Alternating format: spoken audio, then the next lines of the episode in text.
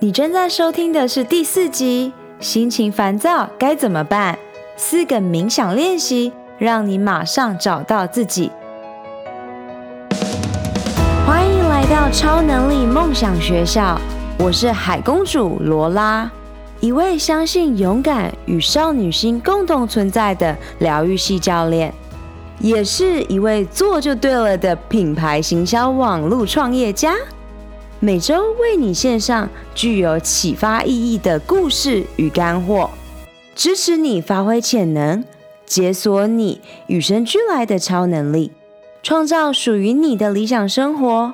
谢谢你现在花一点时间与我在一起，让我们开始学习喽！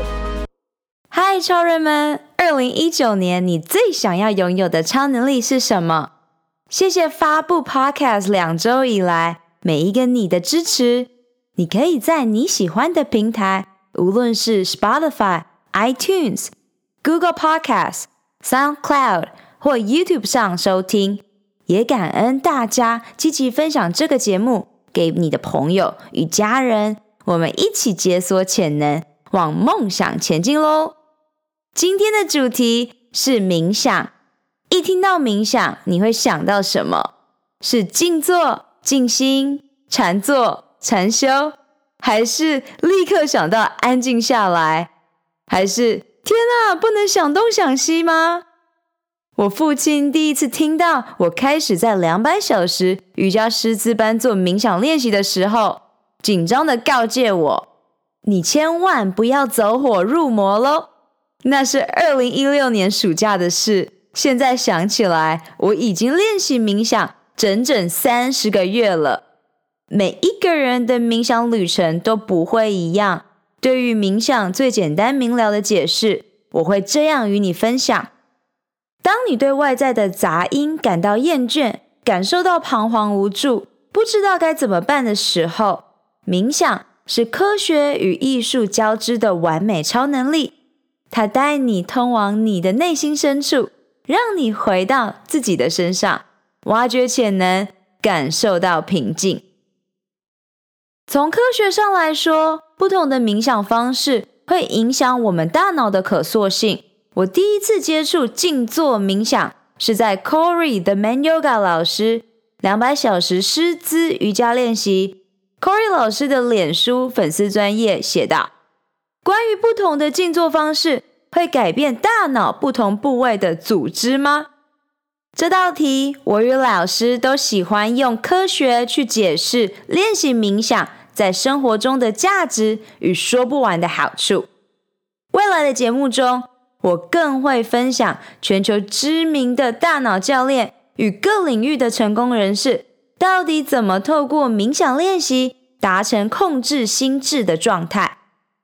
回到刚刚的那道题，难道大脑就像我们健身的时候一样？当我们专注在练习臀部肌肉，臀部肌肉就会变大吗？练有氧运动，心肺功能就会变得更好吗？德国研究团队发表在科学期刊《Science Advance》，证实了这一个论点。实验找到超过三百名参与者，采用三种最主要的静坐方式：第一，专注冥想；第二，慈爱禅。第三，正念冥想。参与测试者总共经过九个月的静坐冥想练习，分别以不同的顺序采用了三种不同冥想方式，各三个月。每三个月用功能性电脑断层扫描来检测脑部组织变化状态。首先，练习专注冥想的参与者是采用观察呼吸的。观察法三个月，负责专注力的前额叶皮质以及前扣带皮层都明显变厚。Corey 老师的关系法影片指导，我会放在本集节目的 show note 中，可以跟着老师的引导做初步的练习。实验显示，练习慈爱禅三个月以后，负责社交情感，例如同情心的脑部明显变厚。而练习正念冥想的参与者发现，负责了解他人情绪的脑部增厚。更有趣的是，大脑中掌管有关我及自我 （ego） 的部位反而受到了抑制。以上总结了静坐冥想会改变脑部结构，而且不同的冥想方式帮助的功能也不同。许多研究发现，长期冥想者的脑部结构是非常不同于没有练习冥想的人。另外，大量的研究也指出，只要短短几周的练习，就可以明显增进脑部的运作功能，增加幸福感。减少焦虑、忧郁的状态。有关静坐冥想的更多秘密，欢迎加入由 Corey 老师所指导的脸书社团“一千小时的旅程”。现在，我把三十个月以来的练习魔法传递给你。如果你有更多的问题，欢迎在 YouTube 下方留言、IG 私讯或上官网 email 给我。心情烦躁，再也不用愁眉苦脸的四个冥想练习，让你找回通往内心的钥匙。冥想练习一：呼吸。还记得我在第二集提到十大 Mindset Reset 重新选择心态的练习中，我们每一天有两万三千零四十次的呼吸，你注意过几次的呼吸影片吗？The Power of Breath。呼吸的力量，它无时无刻无所不在。影片用三个呼吸的秘密唤醒你内在潜能力量。YouTube 连接放在本集 Show Note 中给你们，你可以搭配 Corey 老师的观察呼吸冥想方式，与我的呼吸练习教学一起开启冥想之旅。我等不及你与我分享你的奇幻旅程。练习二。